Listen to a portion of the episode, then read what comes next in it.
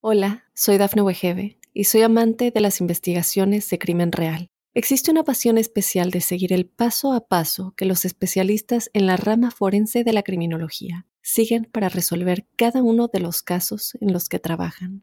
Si tú, como yo, eres una de las personas que encuentran fascinante escuchar este tipo de investigaciones, te invito a escuchar el podcast Trazos Criminales con la experta en perfilación criminal, Laura Quiñones Orquiza en tu plataforma de audio favorita.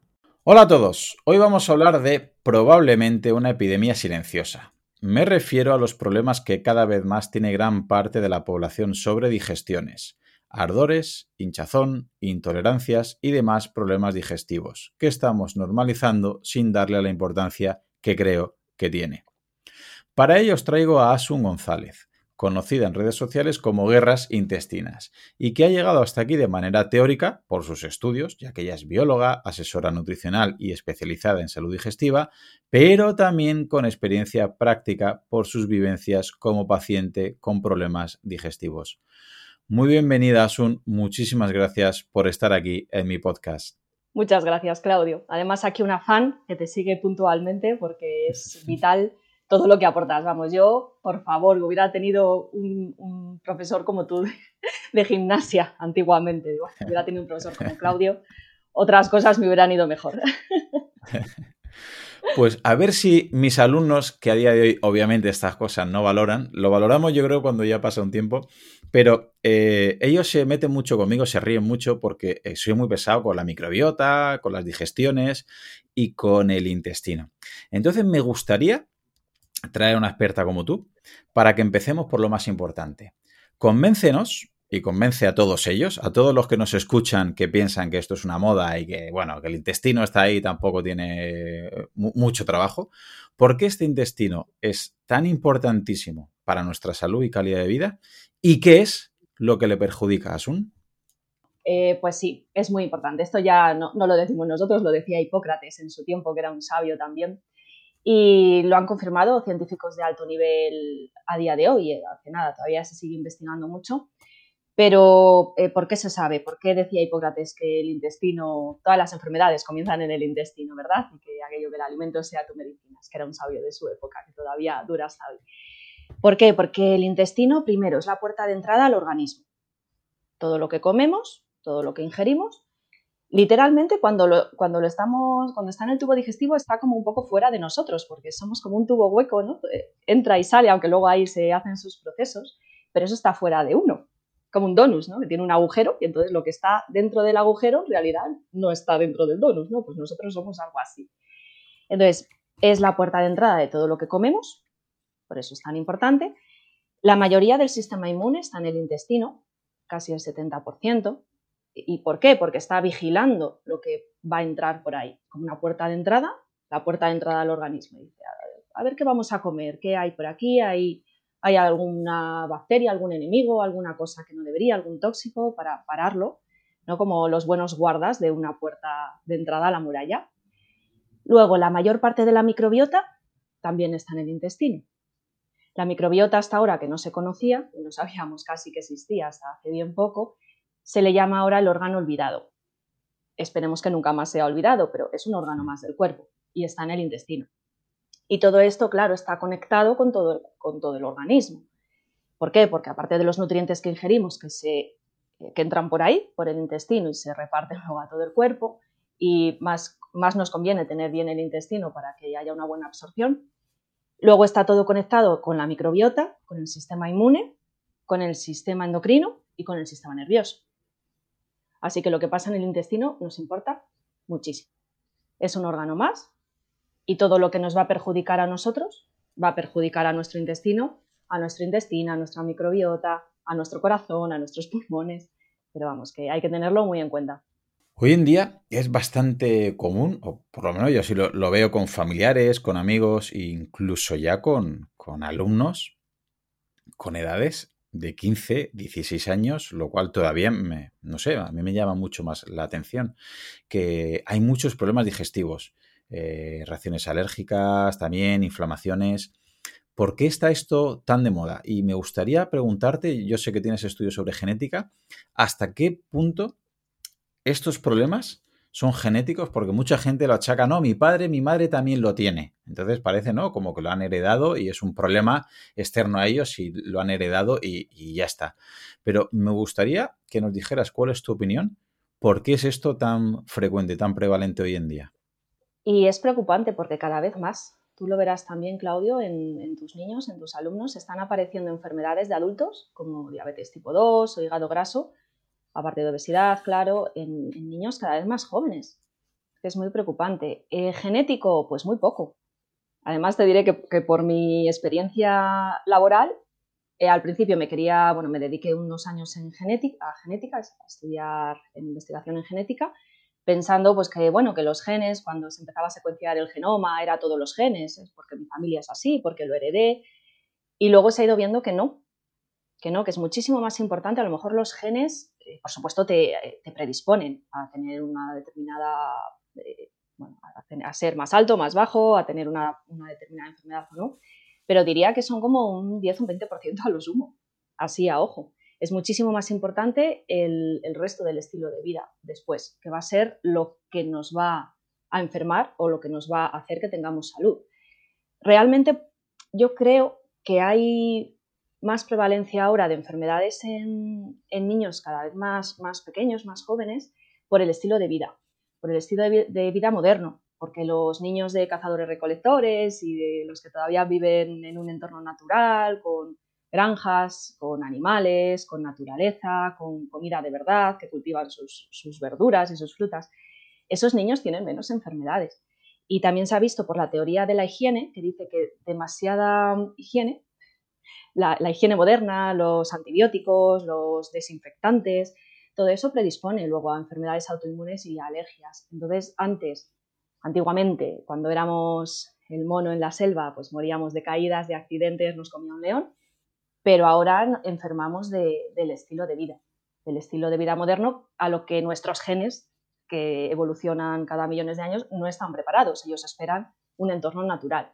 Entonces hay estadísticas un poco, asustan bastante, un poco preocupantes, que dicen que el, que el 82% de la población occidental tiene un problema de salud y de ese 82%, un 56% está afectado en su calidad de vida diaria todos los días le duele algo, todos los días está cansado, todos los días está mal. De ese 56%, un 25% serán problemas digestivos, que luego está todo relacionado, eh, y diagnosticados de intestino irritable un 11% de la población mundial, que yo creo que está un poco infradiagnosticado, como puede ser la celiaquía, que es un 80% de infradiagnóstico y tal, pero, pero es que es, es preocupante que haya tantos problemas digestivos, en, digestivos y de salud y cada vez más.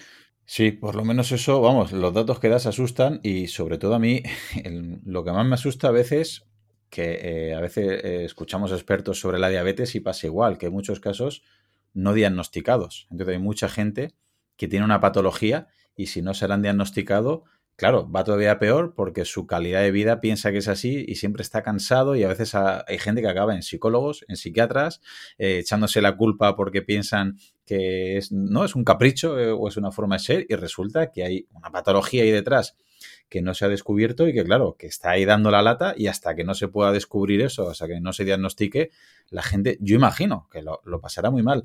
Y me quiero parar en este 25-11% que has dicho sobre problemas digestivos y, eh, demás, porque hay gente que todavía mm, no diferencia bien eh, a nivel anatómico, entonces me gustaría que nos hicieras de profe y nos digas, para los que no aterrizan del todo y que no tienen muy claro ¿no? en qué consiste cada, cada parte esta del sistema digestivo, diferencianos, porfa, entre estómago, intestino delgado e intestino grueso, porque hay gente que piensa que todo es lo mismo, que eso es la digestión, que yo como y eso se digiere ya de manera mágica o lo asimilo o lo excreto, y me gustaría que nos dijeras que hay un poquito más, ¿no? Es un poco más complicado que eso. Sí, afortunadamente el estómago ya el tubo digestivo lo hace todo solo, porque si tuviéramos que estar preocupados de eso sería un trabajazo. Así él, va digiriendo y ya. Pero claro, la, parte, la otra cara de la moneda es que como está por dentro y no se ve, pues parece que si te duele, pues como no se ve, pues nadie te cree, o bueno, eso son los nervios, ¿no? Esto que, estas cosas que nos dicen. Vale, pues así para, mm, explicándolo, de, haciendo una similitud, el tubo digestivo es como una fábrica como una planta de transformación. Tenemos la boca, que lo que hace es eh, triturar, nos imaginamos como unas máquinas grandes que van triturando las cosas en cachitos. Luego el, esófago es como una cinta transportadora que va, esos cachitos los lleva a la planta de transformación. El estómago es eh, donde se hace la transformación química, por ejemplo, y la digestión ácida, la química. Entonces ahí nos imaginamos como si tuviéramos una cuba de estas, ¿no? un silo grandote donde se le van echando químicos para hacer aquello, qué sé, imaginamos que queremos reciclar plástico. Pues la boca lo machaca, la cinta transportadora es el esófago, en el estómago se, hace, se echan químicos ahí, eso se digiere. En el intestino delgado tenemos la parte de absorción. Es muy finito y aquí van diciendo los trabajadores, esto me sirve, esto me lo cojo, esto no me sirve, ¿no? Y van seleccionando esto sí, esto no, esto para reciclar, esto me sirve, esto no. Y el intestino grueso ya es cuando se desechan las cosas. Bueno, pues esto me ha servido, ay, que me falta un poquito de agua, ay, que se me olvidaba, esto me lo cojo y lo que no nos sirve, a desechar, a la basura. Algo así, una fábrica. Luego, claro, cada parte tiene su microbiota, su pH, su... ahí no me meto. Pero bueno, algo así. tenemos una planta de transformación por dentro. Sí, y podemos entender, obviamente, no podemos decir que hay alguno más, más importante que el otro porque sería caer un reduccionismo que, claro, la boca, el esófago, el estómago o el intestino delgado o el grueso o colon es, son, son, importantes, son muy importantes todos. Pero a mí me gusta recalcar la, importancia desde que leí el libro de, de Sari Arponen todavía eh, me, llamó más la atención la importancia que tiene este intestino delgado, que como tú también dices muy bien, todavía está fuera de nosotros. Y digamos, eh, me gustaría que entienda la gente que el intestino delgado es el, digamos, el, el seleccionado para coger y decir, vale, lo que está entrando en mi organismo, me lo quedo y pasa a plasma, pasa a sangre, con lo cual lo asimilas, o si hay un error, lo excreta, pasa al intestino grueso, ¿no? Pasa al colon y lo puede excretar.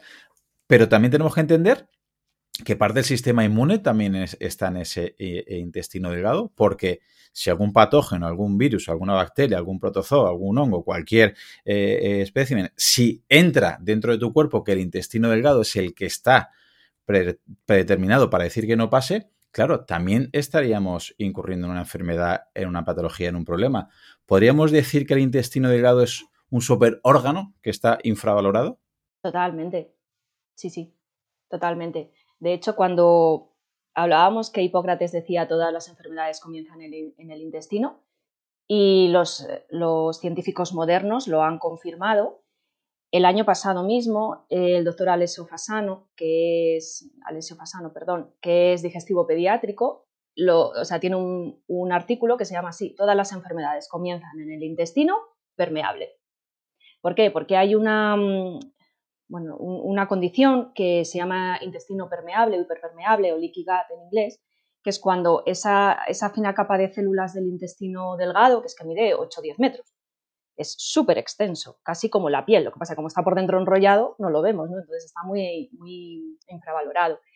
Cuando esa capa de células finita se rompe, se, se abre, entonces empiezan a pasar cosas que no deberían, cosas a la sangre que ya pues los trabajadores ya no saben si cogen una cosa, si cogen otra, tiran cosas que sirven a la planta de reciclaje, se quedan con cosas que no sirven, entonces aquello es un caos total. Y sí, el intestino delgado, eh, cuidado, es muy delicado, está muy poco estudiado porque es de difícil acceso y es muy, muy importante para la salud general. Casi todos los problemas de autoinmunidad, de este tipo de cosas, comienzan en el intestino delgado. Pues antes de entrar en detalle, me gustaría ahora que has comentado el tema de intestino permeable, eh, que nos diferencies otros cuatro términos que obviamente eh, yo creo que mucha gente ya sabe que no son lo mismo, pero que a lo mejor hay gente que no es capaz de, describirla o, diferenciarla realmente. Como serían intestino irritable, Crohn, celiaquía o SIBO, porque son de las cuatro, digamos, eh, disbiosis, patologías, bueno, cada uno lo, digamos, lo define de una manera, por eso quiero que nos hables sobre ellas, pero que me parece que están también bastante eh, prevalentes hoy en día en la población y me gustaría que nos explicara brevemente qué son Asun. Muy buena elección, Claudio. Te iba a decir justo, yo creo que las cuatro más frecuentes de todas, aunque luego no se diagnostiquen todas, pero es que es así. Eh, vale, tenemos varios factores, así como para diferenciarlas un poco. varios factores que intervienen en el, desarrollo de la enfermedad. Uno es la genética, que hemos visto que predispone en un 10-20%, pues bueno, te han tocado más papeletas en esta vida y tienes más probabilidades de que te toque la lotería, pero cuidado cómo juegas tus cartas. Entonces aquí entra el ambiente y los desencadenantes, pues si tienes una vida fatal o has tomado antibióticos que te han hecho polvo la microbiota, etc. Y como nuestro sistema inmune está la mayoría en el intestino y la microbiota también está la mayoría en el intestino, y si encima luego perdemos esa integridad que hablamos, pues ya tenemos el cóctel perfecto para que se nos desarrolle una celiaquía, una autoinmunidad, una inflamación, poco nos pasa. Entonces, el, síndrome de intestino irritable es como un cajón desastre donde se mete todo lo que no se sabe lo que es. Es lo primero que nos dicen, a lo mejor, cuando, oye, tengo malas digestiones. Eh, los criterios, bueno, ahora mismo son los de Roma 4 y son, pues si tienes estreñimiento, diarrea, si tienes dolor, si tienes a lo mejor algún ardor o algo así. Bueno, básicamente, pues yo creo que nos diagnosticarían a todos de síndrome de intestino irritable. Pero para mi gusto, para mi gusto no, no debería existir. Y bueno, yo tampoco, no es que lo diga yo, es que es un diagnóstico de exclusión. Es decir, solo nos deberían poner una etiqueta de intestino irritable cuando han descartado un millón de cosas, desde cáncer hasta todas las que acabas de decir, cáncer, divertículos, mala función pancreática, digestiva, bueno, es que podríamos hacer tres libros de esto. Entonces, ahí va a entrar todo. Dentro de intestino irritable, ¿qué puede ser? Pues un Crohn. A lo mejor tenemos un Crohn sin diagnosticar todavía, nos han puesto etiqueta de intestino irritable y si nos pasa eso, solo os digo, por Dios, buscad más. No os quedéis solo con ese diagnóstico, son los nervios, toma omeprazol y no vuelva usted aquí, no. Hay que mirar Crohn, bueno, cáncer, etcétera, etcétera. Eso siempre nuestro digestivo nos va a ayudar. Eh, Crohn, colitis Crohn son, entran dentro de enfermedad inflamatoria intestinal y es una enfermedad como autoinflamatoria donde se ha visto que la microbiota también juega un papel muy importante. Porque sin microbiota, casualmente, no existe Crohn. Bueno, esto, todo esto son estudios en ratoncitos, porque en humanos no se puede hacer. Pero en los ratoncitos que no tienen microbiota no hay Crohn. Entonces, bueno, aquí hay algo de microbiota, alguna disbiosis, entonces al final acaba todo siendo un poco inflamatorio. Eh, la celiaquía es una enfermedad autoinmune, es decir, que nuestro sistema inmune se ha vuelto loco y nos ataca a, nosotros. Nos puede salir por cualquier parte del cuerpo, por la piel, por el tiroides, un hipotiroidismo, alguna otra autoinmunidad, y es la única enfermedad autoinmune que se conoce el desencadenante, que es el gluten. En el resto de enfermedades autoinmunes no tienen la suerte de saber cuál es su desencadenante y no lo pueden tratar. O sea que si nos diagnostican de celiaquía, pues es un palo, pero enhorabuena porque por lo menos sabemos qué es lo que tenemos que hacer para curarnos. Y luego el SIBO, que significa sobrecrecimiento bacteriano en el intestino delgado, es una disbiosis. Ahí solo interviene la microbiota, bueno, solo. Eh, ¿Por qué? Está, ¿Por qué tenemos un desequilibrio en la microbiota? Y aquí es cuando hay que buscar un montón de causas más. Pero bueno, lo podríamos clasificar un poco así. Va a depender un poco de cómo esté el sistema inmune, cómo esté la microbiota, qué más cosas nos hayan diagnosticado, pero sí son muy frecuentes. Este sobrecrecimiento bacteriano lo podríamos resumir como que mm, el intestino delgado tendría que tener menos cantidad de bacterias que el de abajo, ¿no? Que el intestino grueso. Y cuando esas bacterias del colon, del intestino grueso, suben, sobrecrecen al intestino delgado es cuando se produce excesivo con los problemas característicos, ¿no? De hinchazón, de malestar, etcétera. Tal cual, Claudio, sí. Tal cual.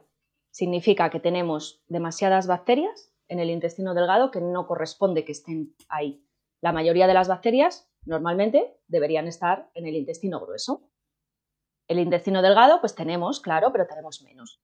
Cuando crecen demasiado, uff, pues ya empiezan a hacer fiesta allá a nuestra costa y empiezan a hincharnos y a tener gases, a tener reflujo, malas digestiones, porque hay demasiadas bacterias. Ahí hay muchos invitados a una fiesta que, cuidado, están dejándolo todo hecho polvo.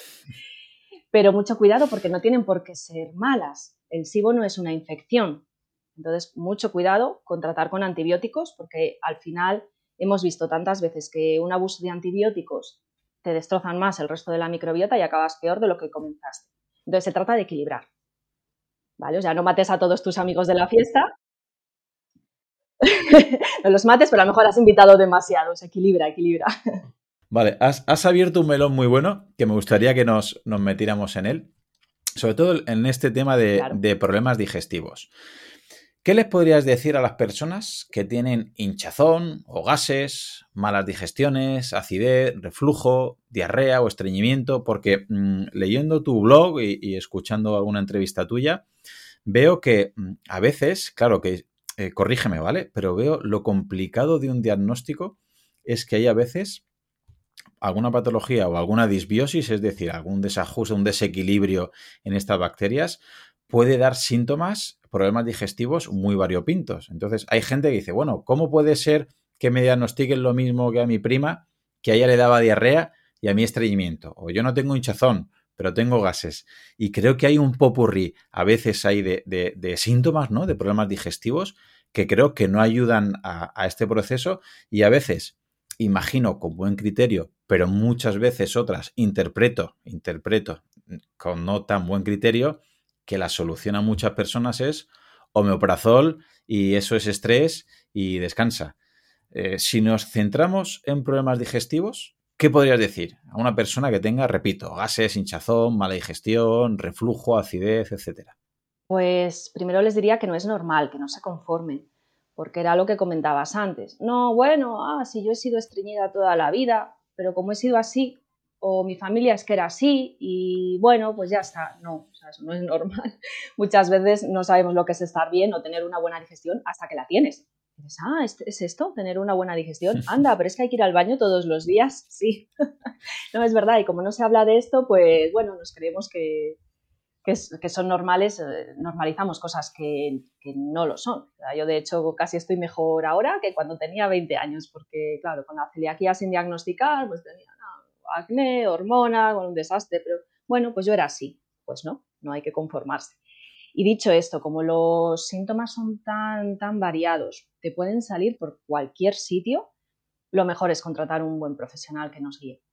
Ya sé que es muy complicado y que terminamos todos a lo mejor yendo a 20 sitios diferentes. Solemos empezar normalmente por el médico de primaria o por el digestivo, pero por favor no, no dejéis que os digan son los nervios, está todo en tu cabeza, toma omeprazol tres meses y no. No, porque eso se ha visto que, no soluciona nada, incluso lo llega a empeorar, o bueno, pues es que yo soy así, o son los nervios, o eso está en tu cabeza. No, no. Pasa que si el profesional que tenemos de frente no se ha actualizado en microbiota, pues no va a saber diagnosticarnos toda la parte de microbiota. Pero bueno, podemos empezar por nuestro médico de primaria por nuestro digestivo, que nos mire pues a lo mejor la lactosa, unas analíticas generales, ver un poquito qué tal está todo y si no, yo lo siento mucho, pero la, la sanidad pública está genial, para, está genial para muchísimas cosas, ¿vale? Pero para las enfermedades crónicas, sobre todo funcionales, digestivas, bueno, como no te vas a morir de, de un estreñimiento o de una mala digestión, pues tampoco se invierte, tampoco hay tiempo, es complicado. Entonces al final nos toca tirar de privada y hacernos pruebas por, la privada. Si quieres saber lo que te pasa, pues que no nos queda otra. Porque todas estas pruebas de SIBO, de microbiota, por la sanidad pública no nos entran. Muy bien, como luego quiero que hablemos con tranquilidad de, las pruebas y los tipos de prueba, me gustaría enlazar los problemas digestivos con las reacciones. Porque mucha gente, creo que todavía, mm, bueno, la clasificación que he querido hacer para, entrevistarte es, con el blog lo tienes así estipulado y me parece muy bien, diferenciar un poquito problemas digestivos y por otro lado reacciones. Eh, ¿Qué nos puedes decir sobre intolerancias, alergias o problemas en la piel o incluso problemas autoinmunes? Porque lo que hemos comentado antes son ¿no? pequeños, pequeños, entre comillas, síntomas, problemas digestivos, pero a veces ya directamente pasa a una reacción que puede ser algo más complicado, más complejo y nos puede ser un poquito más eh, costoso a nivel de calidad de vida, de salud y más complicado en, este aspecto. ¿Qué nos puede decir, Asun? Pues vamos a clasificar así un poco para que los oyentes lo puedan a lo mejor identificar, porque los síntomas son, tan, son tantos, tan variados y lo puede causar casi cualquier cosa que a veces uno no sabe distinguir. Y es normal. Eh, las alergias las alergias, que nos la mira nuestro alergólogo, es una reacción del sistema inmune que, puede ser grave, muy grave y, te puede dar un shock anafiláctico y morir. Muy grave. Igual que quien tiene Hombre, luego hay una escala de grises, ¿no? Te puede dar un poquito de alergia, como por ejemplo yo tengo alergia a las gramíneas y cuando llega la primavera pues empiezas a estornudar y a moquear y los ojos rojos y tal. Y luego hay alergias muchísimo más graves, como puede ser una alergia al cacahuete, y si alguien abre una bolsa de cacahuetes cerca de ti, pues te puede dar una reacción muy grave. Esto nos lo va a mirar el alergólogo y está mediado por inmunoglobulinas E, E de España, ¿vale? Y ahora te digo por qué digo esto.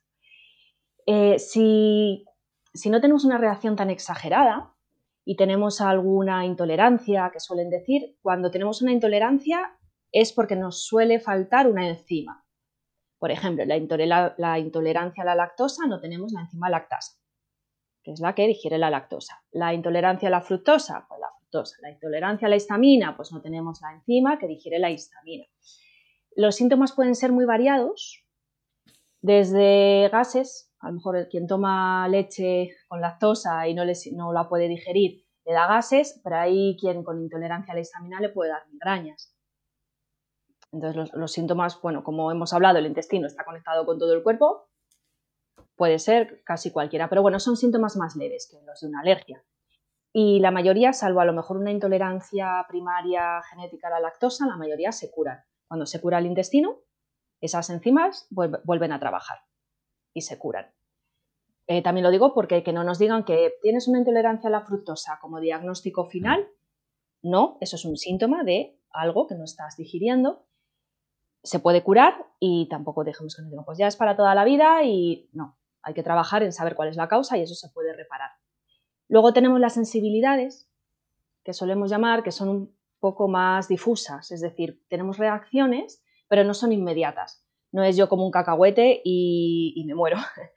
Es, he tomado algo que no sé qué es, tuve una cena el fin de semana y tres días más tarde me sale una eczemita en el ojo por ejemplo, o en la piel, o, voy peor al baño, o tengo la cabeza peor, como embotada. O sea, son cosas que nos pueden durar incluso una semana. Y ese tipo de sensibilidades suelen ser más del intestino hiperpermeable, que hablábamos antes. Porque tarda, este tipo de reacciones pueden tardar hasta tres días. Pueden ser a lo mejor esa misma noche, pero no nos extrañe si son al día siguiente o a los dos días. También hay que buscar la causa no las demos como somos así, ni es que la leche me da eczemas. y luego mención aparte tenemos la celiaquía, porque la celiaquía es lo que decíamos, la única enfermedad autoinmune que se conoce su causa, que es el gluten, y es una enfermedad sistémica y autoinmune. No es una intolerancia, ni, o sea, la intolerancia al gluten no existe. Lo he visto escrito en muchos sitios. ¿Eres intolerante al gluten o los intolerantes al gluten por aquí? No. Las intolerancias al gluten no existen, ¿vale? No es como la intolerancia a la lactosa. No es bueno, pues puedo tomar un poco de lactosa, pues yo también puedo tomar un poco de gluten. No. Es una. Mm, podemos. No tanto, pero podemos compararlo con una alergia. ¿no? el que es celíaco no puede tomar ni una traza de, gluten en su comida, ni el gluten cerca. Y si no somos celíacos, tenemos la sensibilidad al gluten no celíaca que eso sí entraría dentro de las sensibilidades. Vale, y de todas ellas, ¿cuál crees tú que es la que más ahora mismo eh, eh, está, digamos, prevaleciendo en la población, por lo menos española? Uf. Pues. Buena pregunta. Quizá las sensibilidades. Así a ojo, te lo digo, ¿eh? no, tengo los datos, pero... Te lo pregunto porque últimamente es, eh, vamos, opino lo mismo que tú, últimamente estoy viendo eh, quizás ya, no sé a veces hasta qué punto las personas lo han, se lo han diagnosticado o es más placebo o nocebo, ¿no? Según se vea.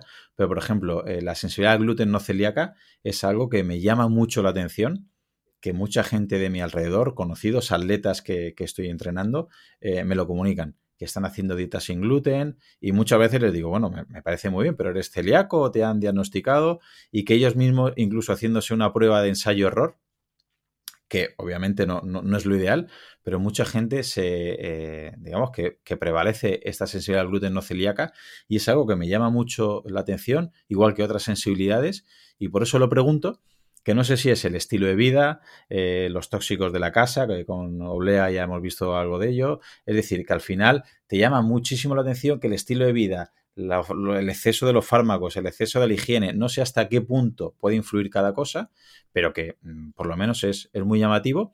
Y para terminar, eh, los problemas digestivos y estas reacciones, esta, digamos, para terminar esta trilogía, me gustaría ver que nos explicara la relación que hay con otras de, de, las patas del taburete que me, todavía me preocupan mucho más. Yo soy muy pesado con, con la inflamación crónica a bajo grado que es precisamente con, ello.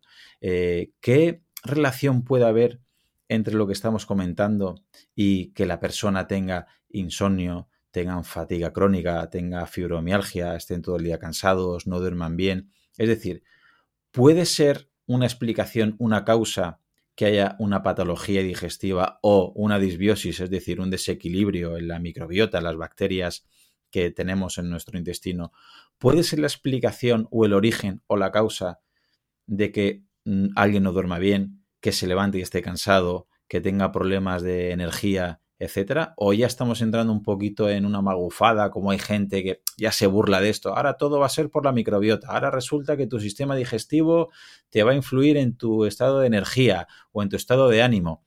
Y digo, bueno, yo sé muy poco, pero hasta lo, que entiendo, creo que sí puede, por lo menos influir o por lo menos algo a, tener en cuenta y, valorar y evaluar. ¿Qué nos puedes decir al respecto, Asun? Pues a esta gente que es descreída, les diría que revisen los trabajos de Dainan y Cryan, que son los padres de los psicobióticos, y hacen magia con la microbiota. O sea, le pueden hay estudios, bueno, tienen 100.000, o sea, no es ninguna magufada porque están los artículos científicos de hace muchísimos años. Le transfieren la microbiota de, una persona deprimida a un ratoncito y el ratoncito se deprime. Entonces, sí, y al revés, eh, la persona contenta al ratoncito, el ratoncito se pone contento haciendo un trasplante de microbiota fecal. Entonces, cuidado con la microbiota, que hemos dicho que es un órgano más y por supuesto que te, puede hasta hacer deprimido, ansioso, contento, puede influir en tu estado de ánimo, puede hackearte el apetito. Muchísimo, muchísima influencia. De hecho, la medicina funcional a la que yo sigo dice, ante la duda, trata primero el intestino. ¿Por qué? Porque es la causa de muchísimas reacciones. Claro, es lo que tú decías, Claudia, es que la inflamación crónica de bajo grado está detrás de todas, todas y cada una de las enfermedades crónicas actuales, no transmisibles. ¿Vale? No estamos hablando que si te entra una infección te dé una fiebre, eso es una inflamación aguda y está muy bien. Pero ¿qué pasa cuando estamos todo el día, pues eso, con el intestino mal, con el intestino abierto, el intestino hiperpermeable, la microbiota haciendo la fiesta ahí que dura 80 días a tu costa? Terminamos agotados estamos por el suelo, es que ese órgano que es la microbiota no está funcionando. Tu sistema inmune, que es la policía, no sabe ya ni por dónde ir. La fiesta se te ha convertido en una rave ahí y te lo están destrozando la ciudad y el mobiliario. Entonces ya mm, hay muchísimas revisiones que asocian la inflamación crónica de bajo grado, o sea, todos estos problemas intestinales, que además no solo es el intestino, es el sistema inmune, el endocrino, el sistema nervioso, por eso existen los ejes, eje microbiota, intestino, cerebro, microbiota, intestino, piel, microbiota, intestino, hígado. Claro, es que está todo conectado por esos sistemas de, por la sangre, por los nervios, por todo esto. Y luego toda esa inflamación crónica de bajo grado, luego también es como un círculo vicioso. Estamos inflamados, tenemos el cerebro inflamado, no dormimos, no pensamos bien, tomamos malas decisiones, estamos cansadísimos, comemos mal. Comes mal, estás alimentando tu intestino permeable, tu microbiota mala. A su vez, hace un desastre. O sea, al final es un círculo vicioso que ya ni duermes, ni comes bien, ni haces ejercicio porque estás por el suelo. Y todo esto, a ver, no hay fórmulas mágicas, evidentemente, porque si las hubiera no estaríamos nadie mal, pero que tampoco nos conformemos. No, es que yo soy así, o bueno, ya tengo insomnio de años ya arrastrando. Y claro, evidentemente, pues no tienes energía para hacer ejercicio o para tomar buenas decisiones o para hacer cambios en tu vida. Pero bueno, si puedes comenzar por, donde puedas, por, el, por lo que tú veas más a mano. Por comer, por desayunar un poquito mejor, o por comer bien, o por moverme un poquito, por tomarme un poquito más el sol, por donde puedas, por donde puedas y ese, romper ese círculo vicioso, porque si no al final se va retroalimentando y en algún momento hay que cortar. Sí, yo, si te digo la verdad, bueno, yo, yo tengo dos dudas con todo esto que, que has estado comentando al respecto. La primera es que no sé cómo los ratones ven que están deprimidos. Yo también he leído esos estudios. Digo, ¿cómo sabrán que un ratón está deprimido? Supongo que, que tendrán sus, ¿no? fórmulas. Y, la otra es que no sé qué es primero, que al final, mm, como has comentado, ¿no? que es un círculo vicioso, pero yo, por ejemplo, a mis alumnos y a mis familiares soy muy pesado y les digo, si te fijas alguien que duerme bien, alguien que tiene buen estado de ánimo, alguien que tiene energía, alguien que tiene un buen físico, es alguien que el 80 o el 90% de su comida es saludable. Lejos de que coma mucho, coma poco, haga una dieta vegana, haga una dieta paleo, sea low carb, sea cetogénica. Es decir, no solo una persona normalmente que fume, que beba, que coma muchos ultraprocesados, etc. Y al revés, una persona que tenga problemas de insomnio, que tenga eh, problemas de estado de ánimo, que tenga problemas de poca energía, que tenga un físico no hablo de estética, sino digo ya de salud, ¿vale? Eh, tengo un físico de mala calidad a nivel de salud. Normalmente es una persona que suele eh, tener peores elecciones gastronómicas, para, que nos entendamos, y a lo mejor fuma, a lo mejor bebe, a lo mejor tira más de productos ultraprocesados, que no sé hasta qué punto es el origen, es la causa, es decir, no sé si qué va antes o qué va después, pero lo que está claro es que hay una relación que la queramos ver o no, ahí está totalmente directa. Sí, sí. Claro que puedes decir, ¿por dónde empiezo? Porque a lo mejor no puedes dormir, no es que no quieras, es que no puedes. Me ha dicho, sí, sí, yo sé que tengo que dormir, no puedo pegar ojo. Entonces, claro, ya me levanto hecho polvo, voy a trabajar arrastrado, al final del día me quiero meter en la cama, pero no duermo. O sea, al final, eh, ¿qué, ¿qué puedes hacer? ¿Por dónde empezar? Pues quizá lo que más a mano que sí que puedes hacer seguro es comer bien. Yo comprendo, ¿eh? porque yo he estado mal y cuando estás muy mal, o sea, yo decía, pero sí, ¿pero qué me pasa? Si me duele el cuerpo, no puedo hacer ejercicio, no pegas ojo, o el reflujo no te deja dormir. Pero sí que tienes en tu mano hacer esa elección de comida saludable. ¿Qué, ¿Cuál es el problema? Pues que, claro, hemos relacionado saludable con, la leche desnatada, la tostada de pan no sé qué y los bollos y los ultraprocesados. Entonces, claro, pues ahí no. Pero si, eh, poniéndolo muy fácil, todo fresco, verduras, pescado. Ante la duda, verduras, pescado. Aciertas fijo. Esa elección sí la puedes hacer y a lo mejor no vas a notar una super mejoría un día, o sí, a lo mejor ese día tienes una buena digestión y quizá ya puedas cenas un poquito prontito, ¿no? Por el tema de los ritmos circadianos, te has sentado bien el pescadito, duermes un poco mejor, al día siguiente te encuentras mejor bueno, pues ese círculo ya comienza a cambiar, comienza a ser virtuoso. Entonces, cada uno va a empezar por donde pueda, por donde tenga más a mano. Muy bien, pues vamos a un tema complicado, que antes te, lo hemos puesto para, para luego, que hemos hablado de problemas digestivos, de reacciones y de inflamaciones. Y ahora mucha gente dirá, vale, eh, a mí me pasa bastante lo que han comentado antes. Antes ha comentado Asun algo de malas digestiones, otro tendrá hinchazón, otro gases, otro acidez, otro estreñimiento, intolerancias, alergias o esta inflamación que hemos visto, ¿no? Insomnio, fatiga crónica. Vale, a nivel de pruebas. Antes has comentado que en alguna analítica puede salir eh, algún parámetro, algún marcador, pero que, como es lógico, en la sanidad pública es casi imposible que te lo diagnostiquen sobre todo a tiempo y que a veces tenemos que ir, bueno, pues a, aquella persona que lo sufra, a eh, la sanidad privada y algunos parámetros en concreto, alguna prueba, pero eh, nos podrías decir, te voy, a, te voy a poner en un aprieto, ¿qué pruebas nos podrías recomendar para eh, poder diagnosticar en caso de tener algún síntoma de los que hemos estado hablando aunque hemos hablado de muchos, por si hay alguien que dice, vale, me has convencido. Estoy claro que lo mío es de una disbiosis, es de una celiaquía, es del sistema inmune, es de una alergia, es de una sensibilidad. Pero, ¿cómo sé cuál es mi caso? ¿Qué nos puedes recomendar sobre estas pruebas, Asun? Muy complicado, muy complicado, pero vamos a intentar poner un poco de orden, que no os pase como me pasó a mí, que aún sabiendo, aún sabiendo, pues siempre cometes errores, ahí esto no era, esta prueba no valía para nada. Vale, entonces os intentaré dar como algunos tips. Es muy difícil, ¿vale? O sea, problemas digestivos, causas de disbiosis, pues teniendo en cuenta que la microbiota es tan delicada a la pobre y que la estamos atacando continuamente con todo lo que tomamos, comemos, hacemos y tal, pues es que poco nos pasa, lo demasiado bien la pobrecita nos aguanta. Por poner un poco de orden, pues cada uno empezará también por lo que tenga más a mano, pues el médico de atención primaria o su digestivo, su alergólogo. Eh, una analítica completa siempre está muy bien, porque hay veces que tenemos un síndrome metabólico tremendo o una diabetes o una prediabetes y eso es muy, muy, muy frecuente, cada vez lo que hablamos, cada vez más frecuente y muy preocupante. Y eso ya es causa de, de problemas digestivos, bueno, y que no se nos desarrolle una diabetes. O sea que mucho cuidado, ¿vale? Eso siempre hay que mirarlo, una analítica completa. También por ver si nos sale algún parámetro súper alterado, de, pues tiene las transaminasas por las nubes, la glucosa, estás fatal de vitamina y un déficit de vitamina D brutal, casi el 90% de, personas tienen un déficit de vitamina D. Si no es de D, es de potasio, de magnesio, de vitaminas B. Entonces, bueno, empezamos por una analítica completa. Eh, también por problemas de tiroides, muy relacionados con, el sistema digestivo.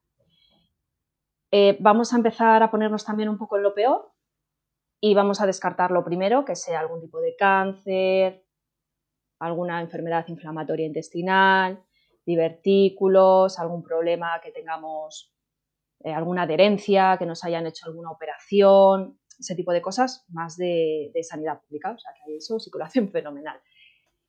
Eh, ¿Qué más? Em, para cuando vayamos a nuestro médico general o digestivo, lo que no vamos a admitir es que nos digan que son los nervios, que no se puede hacer nada, toma omeprazol y no vuelva usted.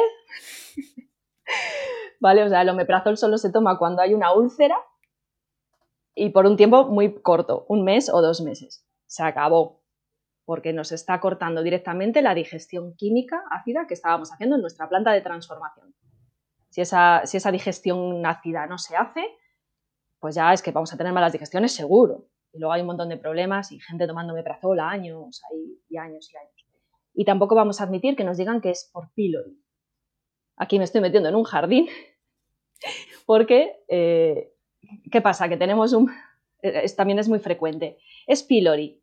¿Por qué? Porque tenemos problemas digestivos. Esa prueba sí que nos la hacen, que, está muy bien, ¿eh? Afortunadamente, pues cada, cuantas más pruebas disponibles en la sanidad pública, mejor. Nos miran pylori, sale pylori.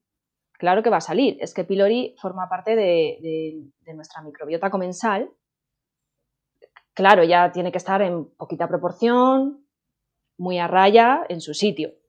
El problema viene cuando sobrecrece mucho y nos hace una úlcera. A ver, si hay una úlcera, evidentemente sí que hay que tratarla, ¿vale? O sea, cuando sí que hay un problema ya que nos está haciendo una úlcera, que nos está, o sea, no queremos derivar a un cáncer de estómago, ahí sí que hay que tratarla. Pero no tratarla porque sí, ay, pues es que tengo estreñimiento, me sale pylori, toma cuatro antibióticos, un omeprazol y acabas destrozado. Y si no se te pasa hoy, no te preocupes, que te doy tres rondas más. Entonces es que yo creo que van a sacar una nueva categoría que se llame síndrome de intestino irritable post-pylori, post-tratamiento de pylori, porque la gente acaba fatal. Y si tenéis que tomar algún antibiótico, por favor tomad probióticos para que no sea el desastre demasiado. ¿Vale? Fibra, por lo menos nos vamos preparando. Mira, tengo un flemón, hay una muela, que es que tengo, necesito el antibiótico por prevenir, no. Pero bueno, tomad probióticos, por favor. Y ya un poco descartado este camino de sanidad pública, también estaría muy bien que nos mirasen la celiaquía, aunque no toda la población es celíaca, ¿vale? Que también parece que, es, todo por la microbiota o es todo por la mm. celiaquía. Hombre, pues no.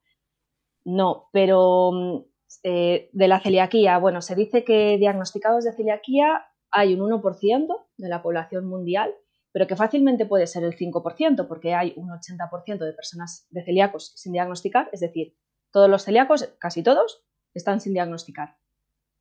Casi todos. Entonces, la gente, es que casi todo es muy probable que, que puedas ser celíaco, a lo mejor no, ¿vale? Pero hay que mirarlo, hay que pensar en ello para diagnosticarlo. Entonces, en la sanidad pública también nos pueden mirar la celiaquía. Eh, y si no, si ya hemos descartado todas estas cosas, pues ya solo nos queda ir a un profesional integrativo, que ojalá dentro de poco ya estén más disponibles. Sé que es complicado y bueno, hay que buscar a que cada uno tendrá para lo que pueda, eh, porque es, difícil. Y ahí nos pueden mirar pues, todo lo que tiene que ver con, con intolerancias, con SIBO, con microbiota, con lo que hablábamos de pylori, pues es más importante tratar la mucosa gástrica, la hipocloridria, eh, porque si el estómago está mal o tiene poco ácido, porque hemos tomado omeprazol o algo así, entonces es cuando pylori puede sobrecrecer. Este tipo de cosas sí que nos puede hacer un profesional más privado, más integrativo. Temas de microbiota, que a día de hoy no están muy disponibles en la en la sanidad pública, y nunca está de más tampoco ir al alergólogo, para que nos haga, bueno, si tenemos algún tipo de reacciones así que, que podamos decir, porque es que al final las alergias yo creo que también es una de esas cosas que están como en aumento. Igual tú lo ves en, los niños, demasiada higiene, falta de naturaleza, atopías, alergias. Entonces igual una visita al alergólogo no nos va mal. Y ya he dicho unas cuantas para comenzar, pero podrían ser más, ¿eh? no es una lista para nada exhaustiva. Visitas a un profesional porque también te diré eh, una de las cosas que no recomiendo es hacerte pruebas por tu cuenta, porque te acabas gastando, y esto también lo he visto, 200 euros en una 200 intolerancias IgG, ¿vale? Que por eso lo diferenciábamos de las IgE, de las alergias. Las alergias sí, pero las IgG, eh, te gastas 200 euros en esa, 400 en una de microbiota, 200 en otra que has oído que al vecino le fue bien, te acabas gastando 1.000 euros y no sabes qué hacer con ello. Muy bien, eh, completamente de acuerdo con, esa consideración. Me gustaría preguntarte por dos tipos de prueba más, si me lo, si me lo permites. Una es eh, mucha gente, que, bueno, mucha gente, que también últimamente hay más personas haciéndose la prueba del, del aire expirado, ¿no? Buscando hidrógeno, buscando metano y últimamente parece que el, sulfuro también está entrando a, estar investigado. Y por otro, las pruebas de la microbiota, que también parece que están un poquito en auge, que creo que todavía el precio son bastante, no prohibitivo, pero sí caras. Y si realmente estaríamos eh, teniendo información fiable de cómo está la, microbiota por analizar una, prueba en heces. ¿Qué nos podrías decir de estos dos tipos de, pruebas, Asun? Os las pida siempre un profesional, de acuerdo a vuestra historia clínica. ¿Por qué? Porque mm, son pruebas complementarias y están en desarrollo. Entonces, hay que saber interpretarlas, eso para comenzar he visto muchos errores a la hora de interpretarlas, pero es que tampoco son la magia, ni la panacea, ni lo que diga la prueba es lo que vale. Es que están en desarrollo. A ver, a, mí en la clínica me sirven mucho. A mí me sirvió para yo saber que yo tenía un SIBO. Es que yo comencé con un SIBO. Tengo una barriga de embarazada, no sé qué. Ah, yo el SIBO, yo tengo eso seguro. Claro, así me dio positivo. Entonces, claro que te puede dar una idea de lo que está pasando por ahí. Pero que un SIBO te salga negativo, tampoco quiere decir que no lo tengas, a lo mejor es sulfuro, pero como no hay pruebas porque están en desarrollo, pues a lo mejor tienes que cuadrarlo con los síntomas que tiene esa persona. Al final la clínica es la que manda. Ah, pues sospecho, tengo unos gases, una barriga, así, una distensión, que, es que parece que, estoy embarazada. Vale, tu, clínica me está diciendo que es muy probable que tengas SIBO. Te voy a hacer la prueba, a ver si cuadra. Si la prueba dice que sí o que no, hay que saber interpretarla. Y lo mismo pasa con la de heces. Son pruebas muy caras, bueno, la de SIBO no, la de SIBO ronda los 60 euros y la de microbiota va de 200 a 500 euros. Hay que saber muy bien lo que estás buscando. Y para mi gusto, descartar todo lo que hemos hablado antes. Descarta una alergia, descarta una celiaquía, descarta una enfermedad inflamatoria intestinal, un cáncer, un tal. Y ya al final, o sea, todo esto con guía profesional, por favor, porque es que es, es muy complicado. Y al final dices, vale, pues es que mm, tengo todo bien o, bueno, ya he pasado por varias etapas, ya sé que es celiaquía, estoy a dieta sin gluten, pero no acabo de mejorar. Entonces ya pasas a mirar SIBO, microbiota, etc. Las pruebas de microbiota en heces están bien, depende también de, de los parámetros que nos miren.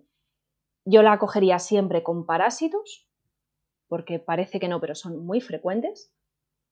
Son muy frecuentes. Eh, un campylobacter, una salmonela, eh, una guiardia, te pueden estar haciendo un destrozo en el intestino y si no te haces un test de estos no lo sabes. Entonces empezaremos por parásitos. Eh, me importa también mucho en los test de heces los, marcadores de digestión. Por ejemplo, si, no, si tienes una calprotectina alta, es que tienes una inflamación intestinal. Si mm, tienes una, una elastasa muy baja, es que tu páncreas no está funcionando bien. Ese tipo de cosas sí me importa saberlas porque a lo mejor, oye, pues está todo bien, eh, no es celiaquía, no son parásitos, pero resulta que mi páncreas no funciona o mi hígado no funciona. No está, bueno, pues eso se puede ver en un test de. Y luego al final eh, también nos da información de qué tipo de microbiota tenemos.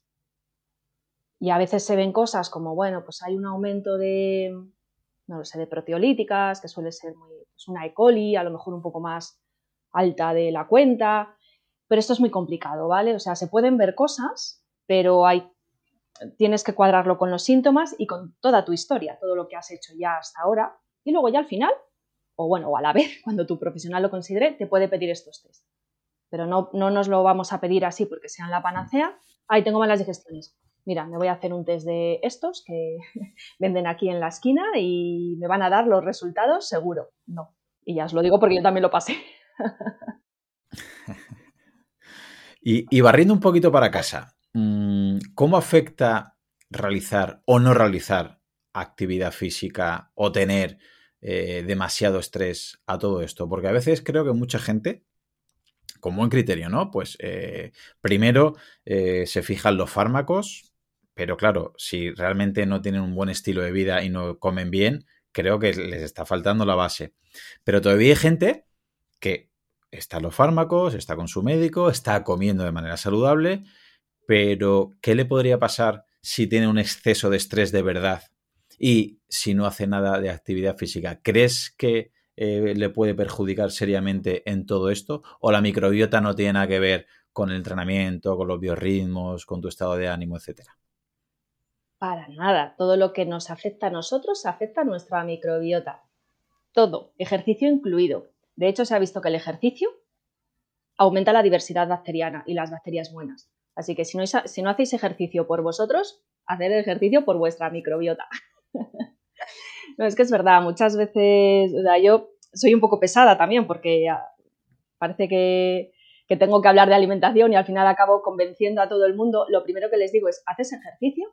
Cuando les paso el cuestionario, dime cuántas horas haces, qué intensidad, qué tipos de deporte, a qué horas, cuándo, etcétera, etcétera. Y, lo primero que les digo es, a ver, no es mi especialidad, búscate ya un entrenador, un gimnasio, haz algo, haz algo ya, muévete, porque es que se ha visto que el ejercicio es la mejor polipíldora. No hay un fármaco, no hay una píldora mágica, no hay nada mejor que el ejercicio. Entonces, al final, por mucho que tú comas muy bien, si no te mueves, es que estás enfermo. Tú no lo notas, pero tu microbiota sí. y entonces al final, pues es que no, no, no funcionas. Puedes ser sedentario mm, dos días, pero al tercero ya muévete. Muévete porque es que no, sí, tienes que moverte más. Entonces ya al final acabo convenciendo, intentando, por lo menos lo intento, que se muevan mucho. Porque no, comer bien no te exime de no moverte de no moverte, de no descansar, de, o sea, son todas, como dicen, ¿no? Patas del mismo taburete. Si te falla una es que el taburete se cae.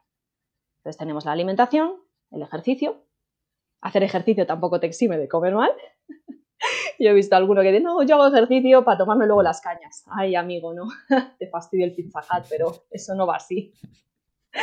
Entonces tenemos la alimentación, el ejercicio, el descanso y la gestión activa del estrés. Y digo activa porque no es, tengo estrés, me siento aquí a, la patata, como una patata en el sofá, a ver Netflix. Bueno, a ver, eh, te puedes ver alguna serie, ¿vale? Pero digo gestión activa, es decir, haz algo. Y ese algo también puede ser el ejercicio. Es que el ejercicio libera un montón de estrés. Es que qué a gusto te quedas luego, qué relajado, qué bien ves la vida.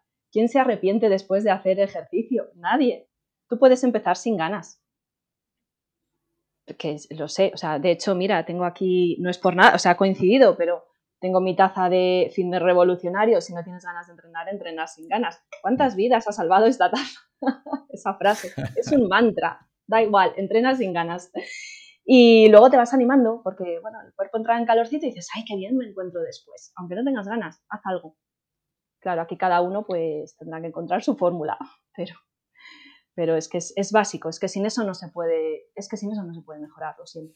Pues eh, Asun, tú personalmente mm, ofreces un curso eh, al respecto, ¿no? De todo lo que hemos estado explicando, porque la verdad es que sería en un podcast o en, cinco o en diez, yo creo que es imposible mm, extendernos y explicar todo lo que hay detrás porque creo que cada caso será un contexto individual en, cada uno, digamos.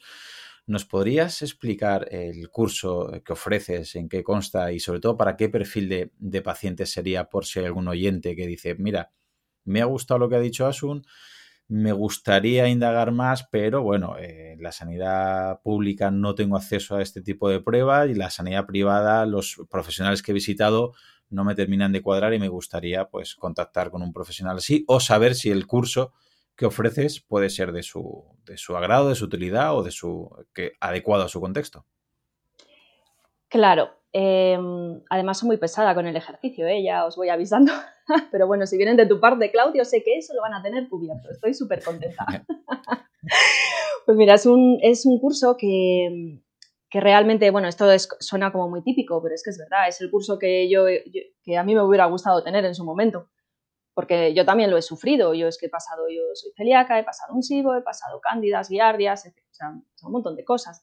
Entonces me hubiera, y aún sabiendo, un poco manejándote en el tema, pero claro, es todo tan nuevo, tan en continuo actualización, hoy sirve una cosa, mañana sale otra, ya no sabes muy bien.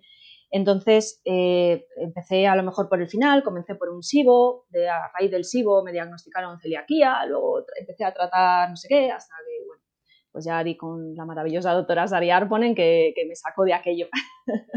Muchas gracias a todos mis doctores.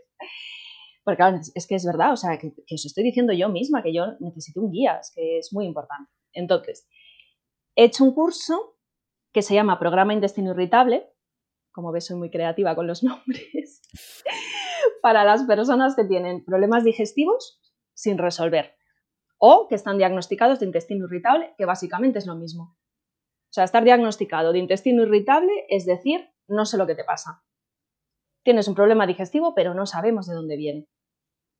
Entonces, si están diagnosticados de intestino irritable sin más solución, que son los nervios o toma del omeprazol, etcétera, etcétera, eh, está pensado para esas personas y para las personas que a lo mejor no tienen un diagnóstico, pero que se encuentran mal o cansados o, eh, me dirijo más a problemas digestivos, pero podríamos hablar de migrañas o de artritis o de hipotiroidismo, pero bueno, eh, me centro en problemas digestivos. Entonces, lo he pensado como una especie de consulta grupal con un acompañamiento, somos 20 personas, no está abierto todo el año, voy abriendo eh, cada tres meses más o menos. ¿Para qué? Para poder acompañar a esas personas de verdad y hacer sesiones entre todos y darles todas las herramientas que a mí me hubiera gustado tener. Tenemos un módulo de introducción para saber esto que hemos estado explicando con la teoría, la microbiota, porque digo que el intestino irritable es cosa de microbiota, etcétera, y sabemos por dónde tirar, que tengamos esa información, que a lo mejor se la vamos a tener que explicar a nuestros doctores. Ojalá no, pero a lo mejor sí. Eh, tenemos un módulo de autocuestionarios para comprender lo que nos está pasando, para comprender que a lo mejor ir al baño cada tres días no es normal, que puede parecer a lo mejor muy básico, pero no. no, yo voy una vez a la semana, eh, pues estás estreñido, amigo. Entonces, bueno, tenemos un autocuestionario para saber todas estas cosas, para saber si estamos estresados, para saber si hacemos poco ejercicio, para saber si tenemos tiempo para el autocuidado porque vamos tan deprisa, ¿no? Este mundo moderno que es como, no, si yo estoy muy bien, duermo cinco horas y me levanto a las cuatro de la mañana porque tengo mucho trabajo, pero estoy muy bien. Es como, estás estresadísimo. no te da la vida, ¿no? Bueno, pues este tipo de autocuestionarios para darte cuenta de lo que estás haciendo en la vida. ¿Por qué? Porque es lo que hablábamos, sin, sin, todo, sin todas estas patas del taburete no se puede mejorar. Y también he tenido gente que, que me ha dicho, es que me he dado cuenta que solo comiendo bien no es suficiente, que tengo que cuidar mi ejercicio, que tengo que cuidar mis ritmos circadianos, que tengo que cuidar mi gestión del estrés, que tengo que cuidar mis emociones. Entonces, luego tenemos un módulo de plan de trabajo donde dedico una lección de ejercicio y os intento convencer de que el ejercicio es medicina y que por favor tenéis que moveros para una buena salud.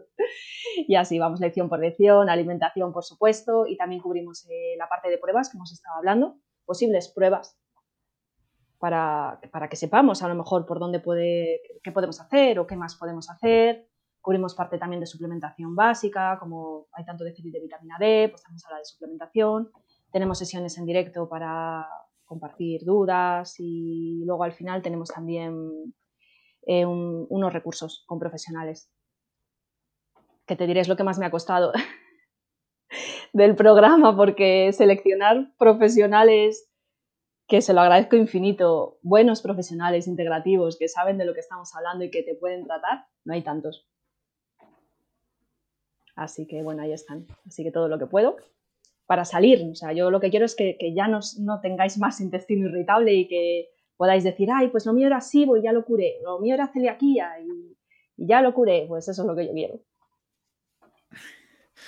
Muy bien. Eh, y ya para despedirnos, Asun, para aquellas personas que se quieran quedar con unos consejos prácticos o sobre todo también para aquellas personas que todavía, gracias a Dios de momento, no tengan estos eh, problemas, síntomas eh, digestivos, ¿nos podría regalar unos consejos con la ley de Pareto que soy tan pesado? Es decir, eh, si hubiera alimentos milagrosos, alguna técnica mágica, algo a realizar, a tener en cuenta, eh, ¿qué 20% de los factores podría explicar el 80% del éxito en esta salud digestiva para tratar o también, sobre todo, a nivel preventivo, Asun?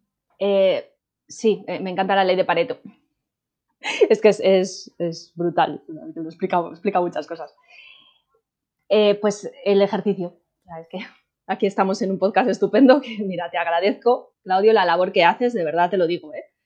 Vuelvo a repetir, si, hubiera te hubiera tenido de profesor en primaria, muchas cosas hubieran cambiado. El ejercicio es básico, ¿vale? Sé que cuesta y que no tenemos tiempo, que no tenemos ganas, que estamos fatal, hay que hacer algo. Sea poco, sea mucho, encuentra, encuentra, busca. O sea, no te canses de buscar, haz todo lo que puedas. Y a cada uno le gustará una cosa, pues a uno le gustará la fuerza, a otros hacer un Ironman, a otros, yo qué sé, lo que os guste, a otros hacer piruetas. Pero es que para mí, y mira que, te hablo desde la nutrición, ¿eh? para mí el ejercicio es vital, porque si haces ejercicio, o sea, para mí el ejercicio es ese 20%. Y si yo te voy a convencer de algo, va a ser de que hagas ejercicio. yo tengo suerte de que, de que tú tus oyentes pues ya en esto están superpuestos, me pueden dar muchas clases. Pero es que es verdad, si haces ejercicio vas a estar menos estresado, vas a dormir mejor, te vas a encontrar mejor, no vas a engordar, con lo cual tampoco vas a tener una diabetes ni problemas, o sea, tu microbiota va a estar súper contenta, súper diversa, mm, o sea, es que cubres ahí muchísimo. Ahora, tampoco lo usemos de, excusa para comer fatal después, ¿eh? O sea, hacer ejercicio. Ahí vi una noticia hace poco que dije, me hago el arakiri. Un corredor, no sé si tú la viste, Claudio, un corredor que decía, pues yo corro y luego es que no, no he probado una verdura en la vida. Como hamburguesas y pizzas y Coca-Colas. Y dije, madre santa, lo que nos hacía falta esto. para, sí, salió en las noticias, bueno, que veo las noticias como una vez al año por salud mental, porque luego me afectan estas cosas. Pues era un, ya la buscaré. Uno que, que pasé ¿no? por la tele y salía, uno que corría y decía que, bueno, que pues aquí está este que corre un montón y se alimenta a base de hamburguesas. Y yo, madre santa, le va a dar un, algo, le va a dar un infarto. Sí, la verdad es que a veces hay ejemplos en todos los sentidos, a, veces peligrosos y bueno, eh, mucha gente utiliza el deporte, ¿no? Como, como dice, bueno, yo como quemo todas las calorías, que por eso volvía al principio de la entrevista decir la importancia también de, la calidad de lo que comes y no solo de la cantidad, porque hay gente que está delgada, hay gente que todavía no tiene algún problema metabólico y piensa que porque no se le ve por fuera, porque no tiene una patología o porque no tiene cierta obesidad, pueden comer lo que quieran, pero está claro que luego a nivel interno lo que está pasando y lo que se está fraguando poco a poco, eh, eso solo el tiempo lo dirá, así que es mejor, como tú bien dices, prevenir que, curar. Pues muy bien, Asun, hasta aquí la entrevista de hoy. Te quiero agradecer eh, tu tiempo con nosotros y por si hay alguien que quiere contactar contigo o ver lo que divulgas y dónde divulgas, ¿nos podrías decir dónde te podemos encontrar? Claro, en, eh, bueno, de entrada, gracias a ti, Claudio, por contar conmigo para tu podcast, que soy súper fan. Eh, me encontráis en guerrasintestinas.com, ¿vale? Ahí está todo, el blog y los programas. Y en Instagram, sobre todo, suelo estar. Y ya por salud mental tampoco me quiero hacer muchas redes sociales porque si no, no son buenas, no paséis tiempo en redes sociales. Pero bueno, si estáis por Instagram, nos vemos también en Guerras Intestinas. Muy bien, pues te mando un fuerte abrazo y muchas gracias por estar aquí con nosotros. Muchas gracias, gracias a todos. Solamente agregar que si te ha gustado, la manera de agradecérmelo es que lo compartas con algún amigo, algún familiar, tu grupeta de entrenamiento o algún compañero. Si ves interesante el contenido y quieres escuchar los próximos episodios, suscríbete en tu reproductor de podcast habitual. También recordarte que me puedes encontrar en Instagram, Facebook y sobre todo YouTube, Twitter o en mi blog Profe Claudio Nieto, donde intento compartir información que creo interesante aclarar y divulgar. Y un último favor, deja una reseña en la plataforma que utilices. Me ayudarás a darme a conocer y que pueda llegar el mensaje a mucha más gente. Así que con esto me despido, muchísimas gracias por escucharme y te espero en unos días por aquí con un nuevo episodio. Hasta pronto. Hola, soy Dafne Wegebe y soy amante de las investigaciones de crimen real. Existe una pasión especial de seguir el paso a paso que los especialistas en la rama forense de la criminología siguen para resolver cada uno de los casos en los que trabajan. Si tú, como yo, eres una de las personas que encuentran fascinante escuchar este tipo de investigaciones, te invito a escuchar el podcast Trazos Criminales con la experta en perfilación criminal, Laura Quiñones Orquiza en tu plataforma de audio favorita.